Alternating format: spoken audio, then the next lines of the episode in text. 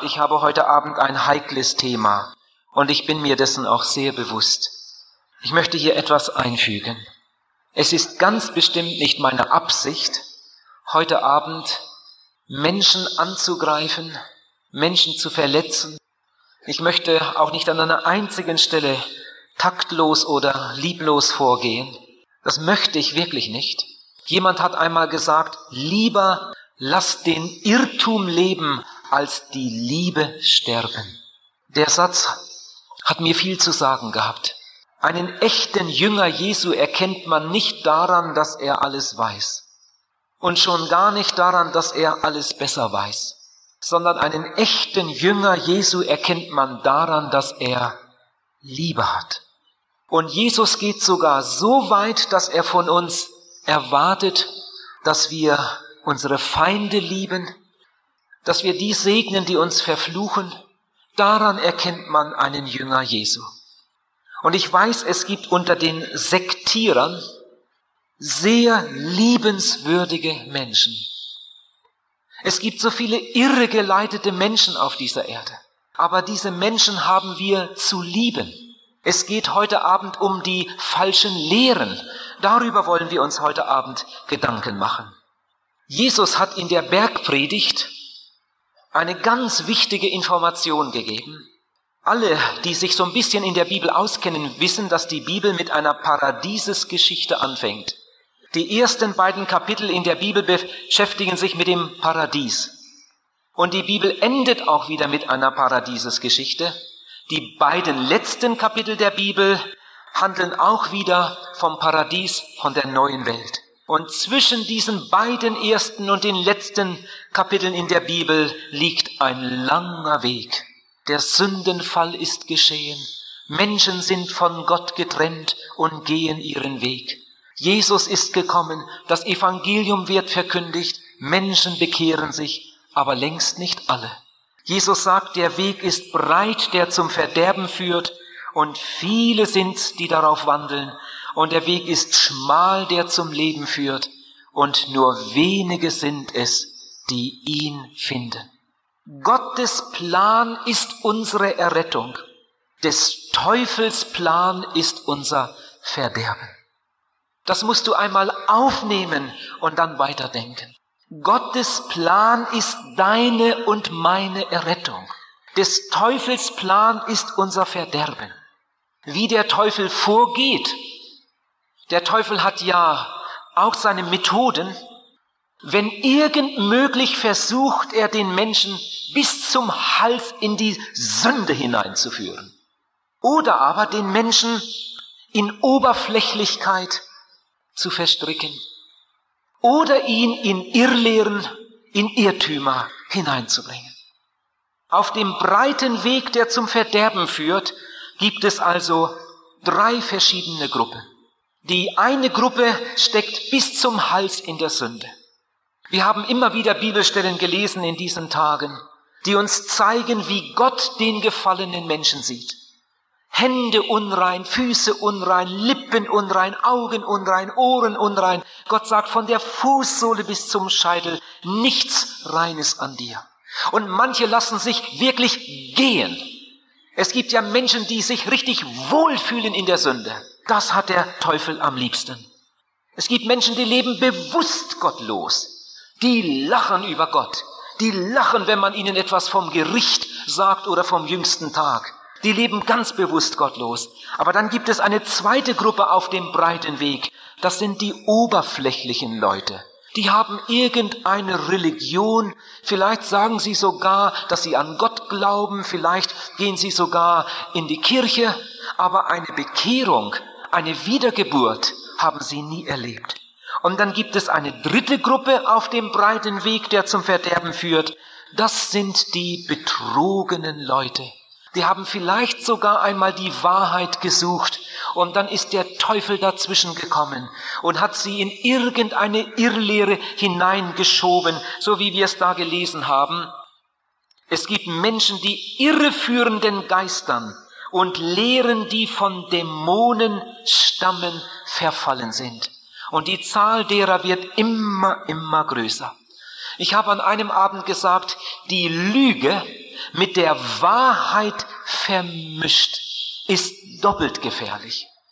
Die Lüge mit der Wahrheit vermischt ist Lüge im Quadrat. Ein Trichter der Hölle. Jetzt fragt vielleicht jemand, aber warum gibt es denn so viele verschiedene Irrlehren? Das ist ganz einfach, weil der Teufel so schlau ist. Weil wir Menschen so verschieden sind und weil wir längst nicht alle auf eine Irrlehre ansprechen würden. Darum hat der Teufel so eine breite Palette, so ein großes Angebot. Er hat für jeden das Passende. Für den Kranken hat er zum Beispiel die christliche Wissenschaft. Oder er führt den Kranken zu einem Pendler, zu einem Besprecher, zu irgendeinem Kurpfuscher, zu irgendeinem Zauberdoktor, der mit okkulten Kräften arbeitet. Für den gebildeten Menschen hat der Teufel zum Beispiel die Anthroposophen. Ich staune immer wieder darüber, wie viele gescheite Leute dem Teufel an der Stelle auf den Leim gehen und eines Tages in dieser furchtbaren Irrlehre, in dieser unbiblischen, gefährlichen Lehre landen und vielleicht mit diesem Irrtum in die Ewigkeit gehen. Für den Geschäftsmann hat der Teufel wieder etwas anderes. Zum Beispiel die Freimaurerloge und irgendwelche Geheimbünde und Clubs. Da treffen sich dieser Art Leute. In 2. Korinther Kapitel 4, Vers 4 sagt der Apostel Paulus, der Teufel hat die Sinne, die Sinne oder das Denkvermögen vieler ungläubiger Menschen geblendet. Die mögen sonst noch so gescheit sein, erfolgreich. Die mögen es zu etwas gebracht haben im Leben, dass wir nur so staunen. Aber sobald es um Geist geistliche Dinge geht, haben sie irgendwie, stehen sie irgendwie im Nebel. Sie haben keinen Durchblick und eines Tages gehen sie in die Ewigkeit, ohne das Allerwichtigste je erfahren zu haben. Sie sterben ohne Bekehrung, ohne Wiedergeburt und gehen in die ewige Nacht. Die Bibel nennt den Teufel einen Lügner, einen Mörder. Das hat Jesus gesagt. Die Bibel nennt den Teufel einen Durcheinandermacher. Ich will mal ein paar Beispiele zeigen aus der Bibel. Gott sandte dem Volk Israel Mose, um es zu retten. Mose hatte gerade ausgeredet, da redeten die Zauberer. Die Zauberer hatte der Teufel gesandt. Gott sandte seinem Volk Propheten, um sie zu führen. Die Propheten hatten kaum ausgeredet, dann standen die falschen Propheten auf mit einer falschen Botschaft. Die sagten genauso wie die richtigen Propheten, so spricht der Herr. Nur ihre Botschaft war nicht von Gott. Gott sandte seinen Sohn Jesus Christus und Jesus war gerade zurückgegangen zum Vater. Da standen die falschen Christusse auf. Das hat Jesus schon vorher gesagt. Es wird falsche Christusse geben und sie werden viele Menschen verführen. Gott hat die Gemeinde geschenkt und der Teufel hat die Sekten daneben gestellt. Gott hat Erweckungsbewegungen gegeben in den letzten Jahrhunderten, aber in derselben Zeit, als die größten Erweckungen über die ganze Erde gingen und Tausende und Abertausende von Menschen, besonders im angelsächsischen Raum, zum Glauben kommen, genau in derselben Zeit sind die schlimmsten Sekten entstanden, die wir heute haben. Frag einmal nach den Anfängen der Zeugen Jehovas, der Neuapostolischen, der Mormonen, der christlichen Wissenschaft und so weiter und so weiter. In der Zeit der größten Erweckungen, als Jesus Gemeinde gebaut hat, in derselben Zeit sind all diese irreführenden Bewegungen auf den Plan getreten, um alles durcheinander zu machen. Jetzt möchte vielleicht jemand fragen, aber wenn das wirklich wahr ist, was du da erzählst, dass die Sekten vom Teufel sind, ja, was bezweckt denn der Teufel damit? Ich will noch mal vorne anfangen. Der Teufel bringt die Leute durcheinander. Die Menschen wissen nicht mehr, was sie glauben sollen. Du musst dir das einmal vorstellen. Da steht Mose und sagt, Gott hat mich gesandt. Und er tut Zeichen und Wunder im Namen Gottes. Und anschließend stehen die Zauberer auf und reden und tun auch Zeichen und Wunder. Und die Leute wissen nicht mehr, was sie glauben sollen. Da steht ein Prophet auf im Namen des Herrn, anschließend steht ein falscher Prophet auf und erzählt das Gegenteil. Die Leute wissen nicht mehr, was sie glauben sollen. Da steht Jesus Christus auf und predigt, wie man gerettet wird. Und dann kommen die falschen Christusse mit ihrer Botschaft. Und die Leute wissen nicht mehr, was sie glauben sollen. Da sind Erweckungsbewegungen, da sind Gemeinden entstanden und Menschen haben sich bekehrt. Und dann kommen die Sektierer an die Haustür mit ihrem Angebot und die Leute wissen nicht mehr, was sie glauben sollen. Das ist eine ganz große Not. Jesus nennt den Teufel einen Lügner. Jesus nennt ihn einen Mörder. Die Bibel nennt ihn einen Durcheinandermacher, der alles vermischt. Und der Teufel kriegt das immer wieder so geschickt fertig, dass er den Leuten dann sagt, du, die wollen doch alle dasselbe. Die wollen doch alle dasselbe. Die behaupten alle, dass sie Recht haben. Die Zeugen Jehovas behaupten, dass sie Recht haben und die Neuapostolischen sagen, dass sie Recht haben und die Gemeinde so und so sagt, dass sie Recht hat und die Kirche behauptet, dass sie die Wahrheit hat. Die behaupten alle, dass sie Recht haben, aber in Wirklichkeit wollen sie alle dasselbe. Die wollen doch nur dein Geld. Mensch, geh da bloß nicht hin. Und viele Leute fallen darauf herein und das, was Jesus ihnen geben möchte, erfahren sie nie. Es gibt so eine Redensart, man soll das Kind nicht mit dem Bade ausschütten. Ich weiß nicht, sagt man das hier auch? Es gibt Menschen, die essen keine Pilze. Einige sitzen hier heute Abend. Nicht, weil sie sie nicht mögen, in einigen Fällen schon, aber manch einer würde sie vielleicht sogar gern essen, aber er isst keine Pilze, weil er Angst hat, es könnten giftige dabei sein. Es gibt Menschen, die gehen nicht in eine Evangelisation, weil sie Angst haben, sie könnten in eine Sekte hineingeraten. Das Badewasser, das muss man ausschütten. Aber das Kind muss man vorher rausnehmen. Die giftigen Pilze, die sollte man wegwerfen. Aber die guten darf man essen. Die Irrlehren, die sektiererischen Lehren, die unbiblischen Lehren, die sollten wir ablehnen. Aber wir müssen nicht mit den Irrlehren auch die biblische Botschaft ablehnen. Als ich mich bekehrte, war ich 20 Jahre alt. Und dann wurde ich eingeladen, einige Wochen nach meiner Bekehrung, zu einer Evangelisation in eine Gemeinschaft. Dann habe ich lange überlegt, ja Gemeinschaft, was, was ist das? Was wird denn da geboten? Was sind das für Leute? Ist das auch richtig? Ist das was Gutes? Ich hatte schon einmal gehört, dass es auch Irrlehren geben soll. Nun, dass die Heilsarmee in Ordnung ist, das hat sich inzwischen herumgesprochen. Die tun auch viel Gutes, aber die Methodisten wie sich das schon anhört. Und die Baptisten und die Krishona-Gemeinde, wie sich das schon anhört, oder? Nun, manche Namen habe ich schon manchmal gedacht, die sind vielleicht auch ein bisschen unglücklich gewählt. Für den Außenstehenden. Aber manch einer hat Angst, in eine gute Gemeinschaft, in eine gute Freikirche zu gehen. Er hat Angst, er könnte in eine Sekte geraten. Und ich habe volles Verständnis dafür. Aber ich will euch zeigen, was dahinter steht. Ihr Lieben, der Teufel lacht darüber. Diese Leute schütten das Kind mit dem Badewasser aus. Was ist eigentlich eine Sekte? Das will ich jetzt einmal erklären. Das Wort Sekte ist verwandt mit dem Wort Sektor. Ein Sektor ist ein Kreisausschnitt. Ein Sektor ist ein Teil des Ganzen. Und so ist das mit der Sekte. Nehmen wir einmal an, dieser ganze Kreis wäre die Bibel. Die ganze biblische Botschaft. In der Bibel wird uns gezeigt, wie man gerettet wird. Die Bibel sagt uns, dass ein Mensch nur gerettet werden kann, wenn er eine Bekehrung und Wiedergeburt erlebt. Bekehrung und Wiedergeburt wenn ein Mensch nie getauft wurde, nicht zum Abendmahl war, nie Mitglied einer Gemeinde war. Vielleicht ist er eine Stunde nach seiner Bekehrung gestorben. Wenn ein Mensch eine Bekehrung und Wiedergeburt erlebt hat, dann ist er gerettet. Aber die Bibel spricht auch über die Taufe. Die Bibel spricht über das Abendmahl. Die Bibel spricht über die Gemeinde. Die Bibel spricht über gute Werke. Das ist die biblische Botschaft. Aber gerettet werde ich nicht durch die Taufe.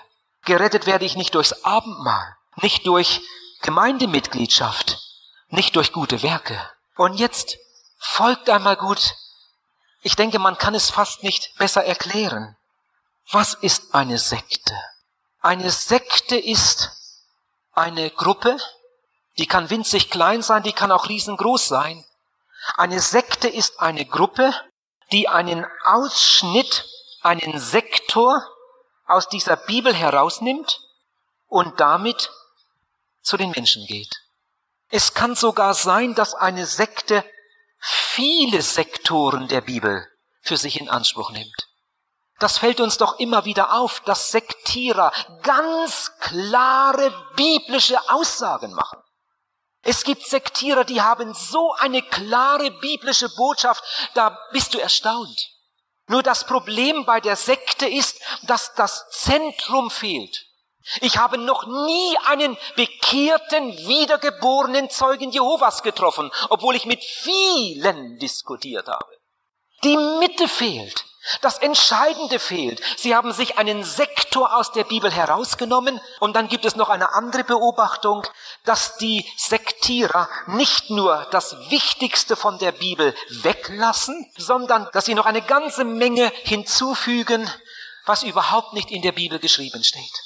Und das ist das Gefährliche an der Sekte. Eine Sekte erkennt man immer daran, dass sie entweder das Wichtigste weglässt oder dass sie etwas lehrt, was überhaupt nicht in der Bibel steht, oder beides. Und bei den meisten Sektierern beobachten wir beides. Sie lassen das Wichtigste von der Bibel weg und sie lehren Dinge, die in der Bibel stehen, aber sie lehren auch Dinge, die nicht in der Bibel stehen. Und manchmal ist es sogar so, dass das, was nicht in der Bibel steht, bei ihnen sogar den größten Raum einnimmt. Bei den Zeugen Jehovas ist es so, dass sie sehr, sehr viel aus der Bibel bringen. Sehr viel. Und dann fügen sie ihre eigenen Irrlehren hinzu.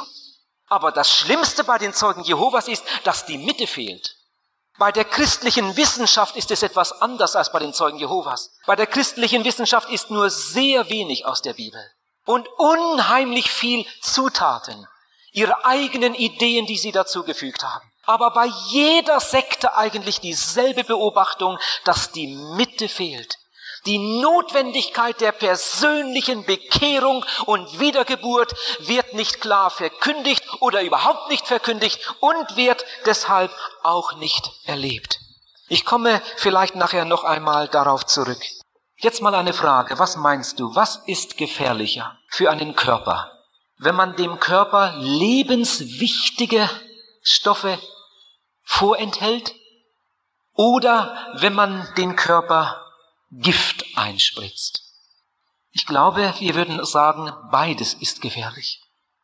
Wenn er lebenswichtige Stoffe nicht bekommt, geht er kaputt. Wenn wir ihm Gift einspritzen, geht er auch kaputt.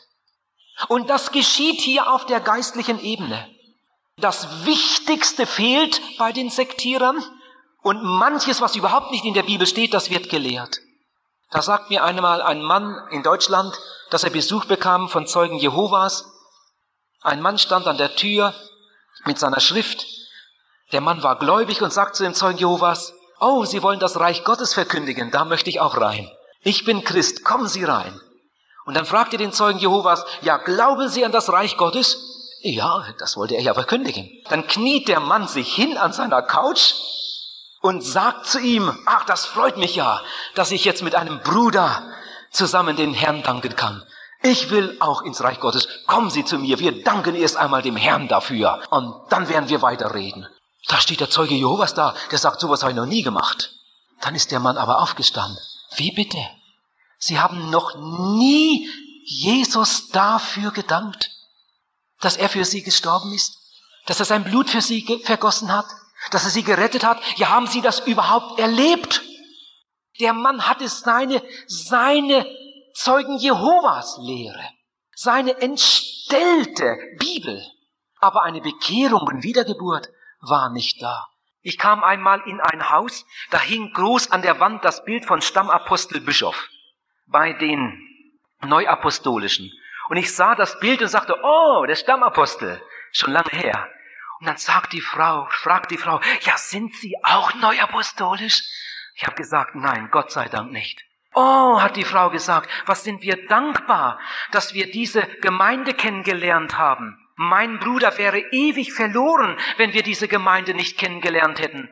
Ich fragte, was war denn mit Ihrem Bruder? Ja, mein Bruder war ein ganz gottloser Mann. Der ist im Krieg gefallen. Aber jetzt ist er versiegelt. Jetzt ist er gerettet. Herr, wie ging denn das? Nun, ich hatte das schon gelesen. Bei den Neuapostolischen können sogar Menschen, die schon tot sind, nachträglich noch gerettet werden, indem die Angehörigen das machen. Das gibt manchmal sogar Massenversiegelungen. Da werden ganze Familien, Leute, die alle schon tot sind, die werden nachträglich noch gerettet und sie werden sogar versiegelt. Das gefällt natürlich einigen Leuten. Als ich das erste Mal in Bern evangelisiert habe, habe ich stundenlange Diskussionen gehabt mit den Mormonen.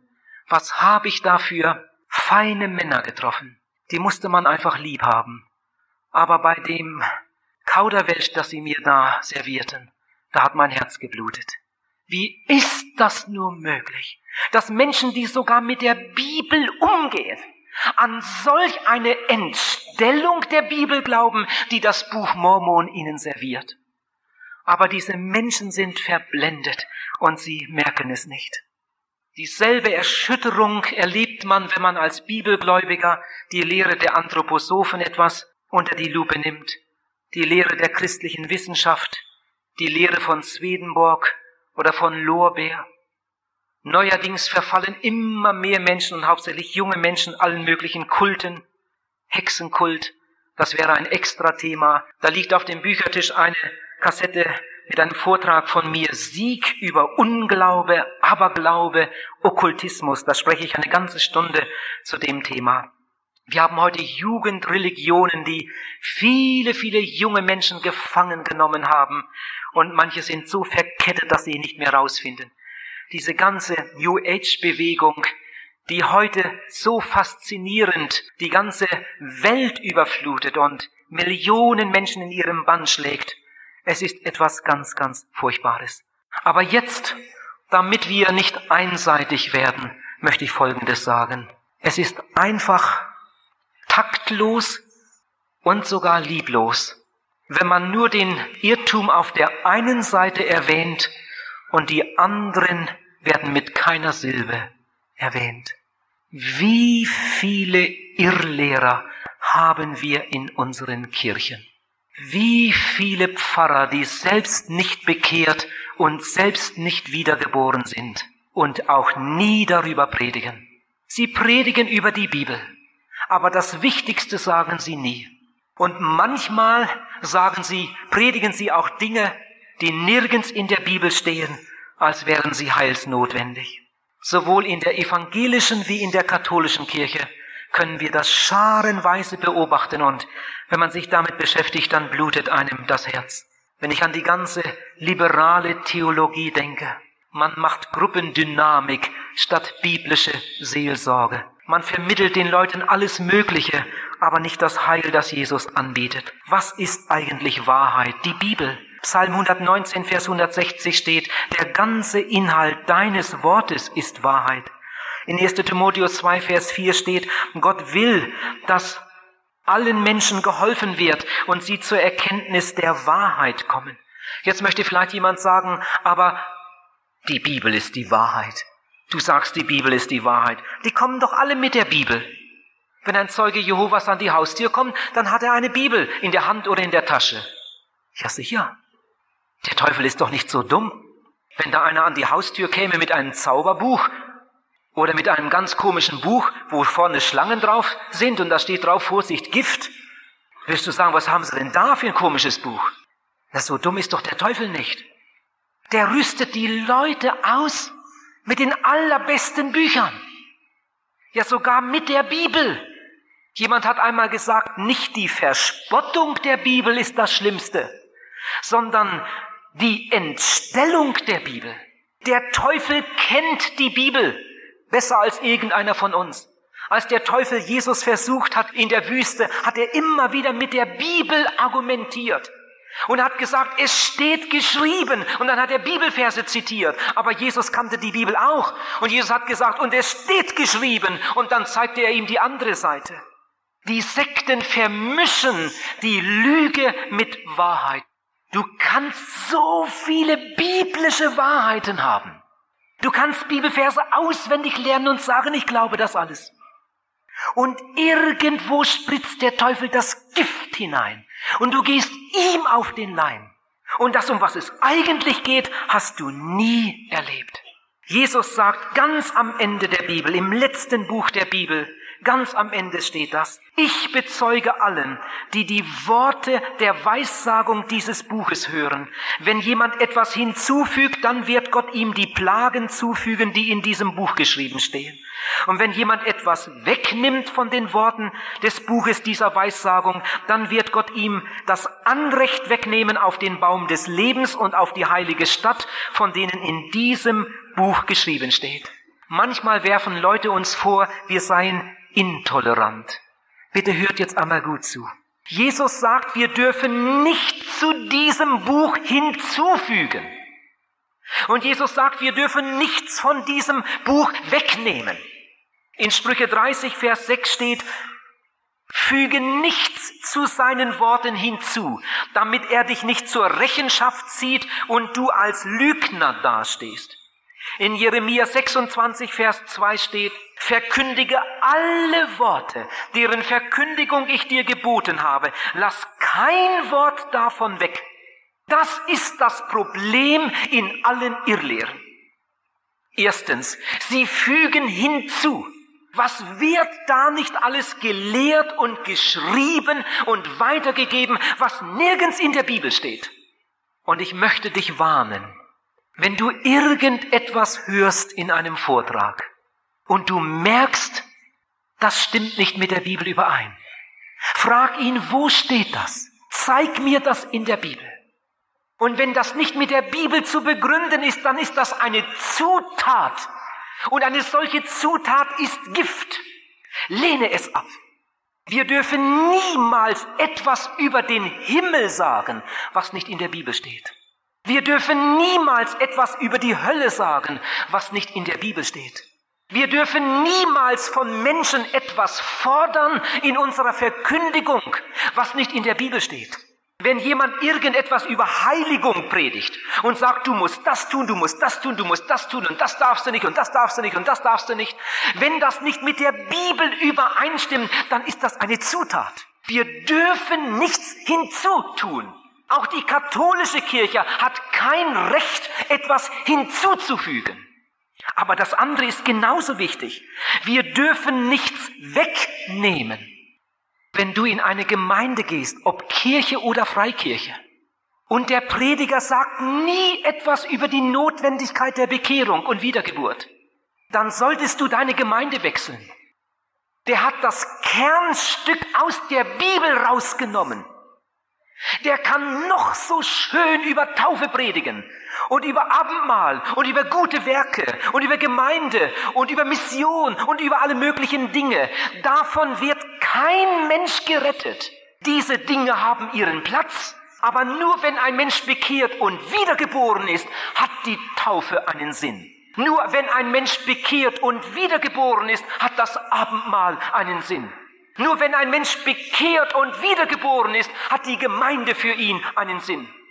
Aber wenn die Mitte fehlt, das ist genauso, als wenn du einem Menschen das Herz rausgerissen hast.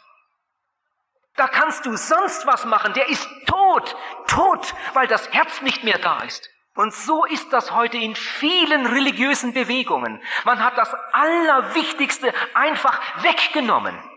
Und manche gehen sogar so weit, dass sie sagen, das brauchen wir nicht. Und sie machen es darum so, weil sie es wahrscheinlich selbst nicht erlebt haben.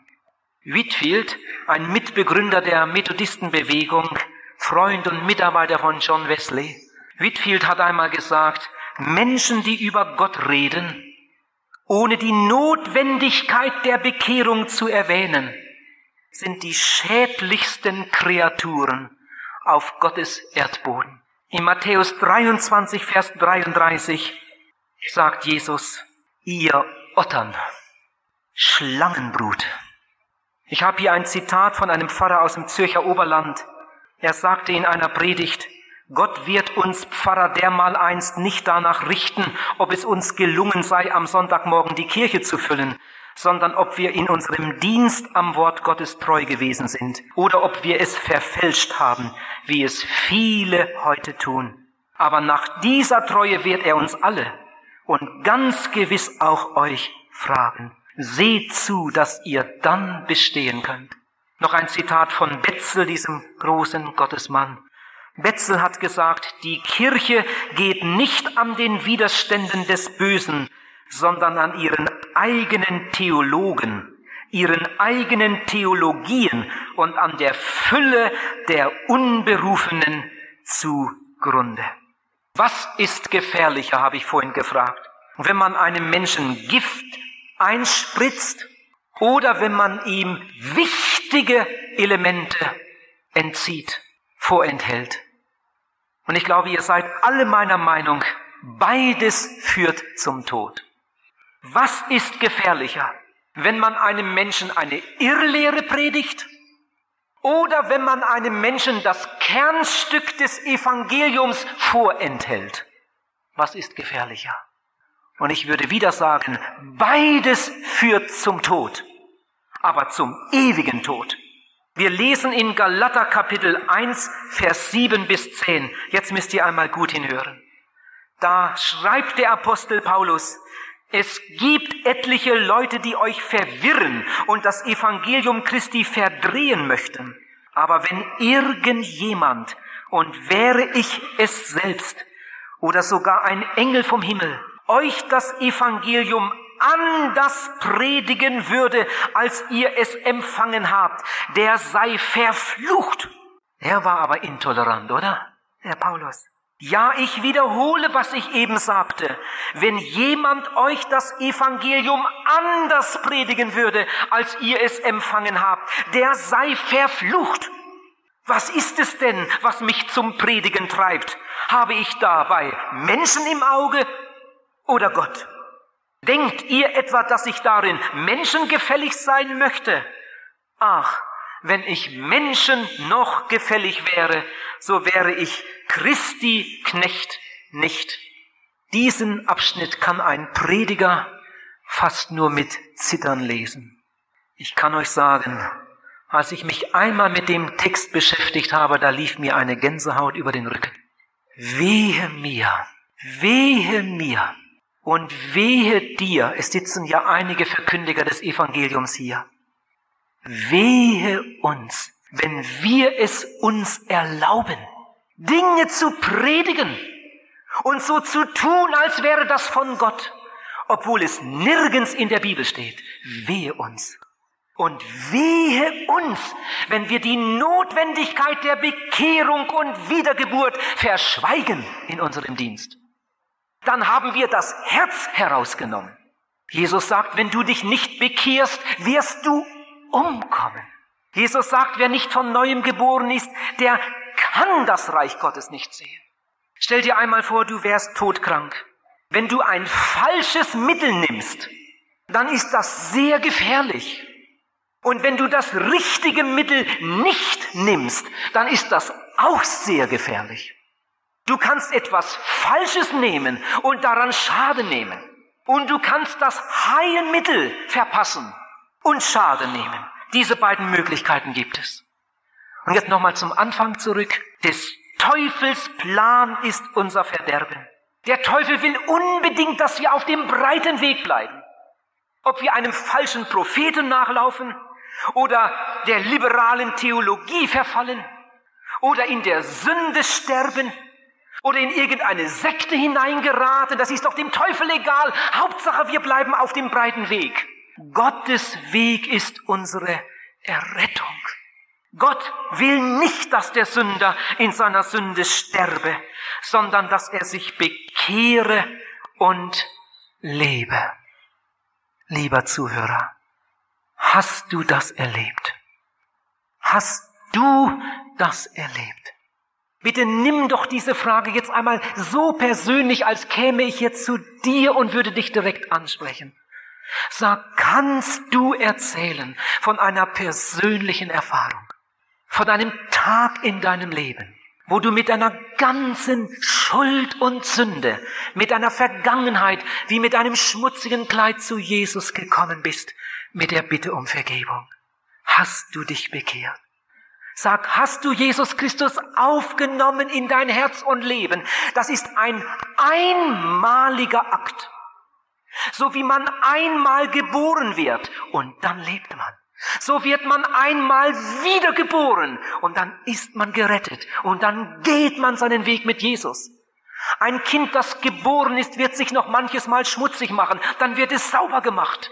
Ein Mensch, der bekehrt und wiedergeboren ist, wird auch noch manche Panne erleben. Dann geht er damit zu Jesus und Jesus macht ihn wieder sauber. Und so wie das Kind, das geboren ist, wächst, so wächst auch der Wiedergeborene im Glauben. Aber so wie die natürliche Geburt ein einmaliges Erlebnis ist, so ist auch die Wiedergeburt ein einmaliges Erlebnis. Sag, hast du das erlebt?